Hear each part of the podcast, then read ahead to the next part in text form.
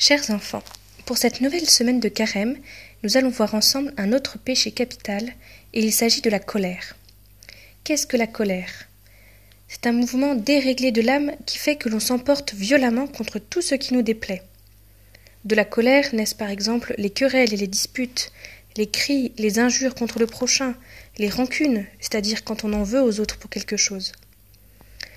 On sent monter la colère en soi comme une lave, un bouillonnement de volcan une violence comme un ouragan.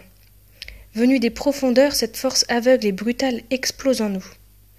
L'orage de la rage n'est que la face noire du volcan. La colère peut aussi être blanche, rien ne bouge en apparence, mais sous la glace immobile, le poison pénètre le cœur et le fige. On s'est senti agressé, on a subi une injustice, et alors on réagit parce que notre orgueil est blessé. Même si notre réaction peut nous paraître normale, souvent la colère fait que notre réaction est démesurée et cela devient un péché. Jésus lui-même le dit. Vous avez entendu qu'il a été dit aux ancêtres Tu ne tueras point Eh bien moi je vous le dis, quiconque se met en colère contre son frère en répondra au tribunal. S'il dit à son frère crétin, il s'en répondra au Sanhédrin. La colère peut être un acte ou une parole, et elle peut s'adresser contre l'autre, contre soi-même ou encore contre Dieu. Alors, le remède à tout cela, c'est la douceur.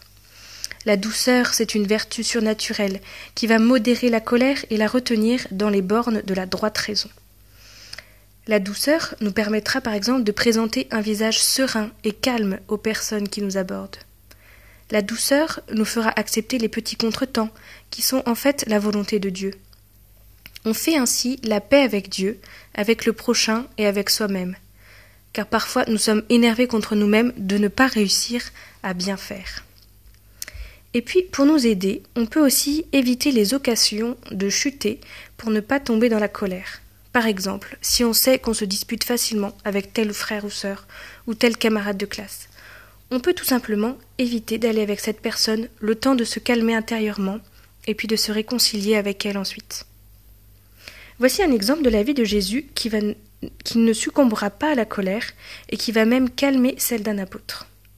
Pendant la passion du Christ, le jeudi saint, au soir, alors que certains apôtres sont réunis au jardin des Oliviers pour veiller avec Jésus, des soldats romains viennent pour l'arrêter.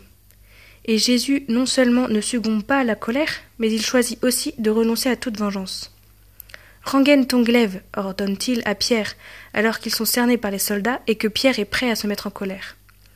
Penses-tu donc que je ne puisse faire appel à mon Père qui me fournirait sur le champ plus de douze légions d'anges? Et Jésus dira même un peu plus tard Père, pardonne-leur, ils ne savent pas ce qu'ils font. Donc non seulement Jésus ne s'emporte pas, mais il demande même à son Père de pardonner.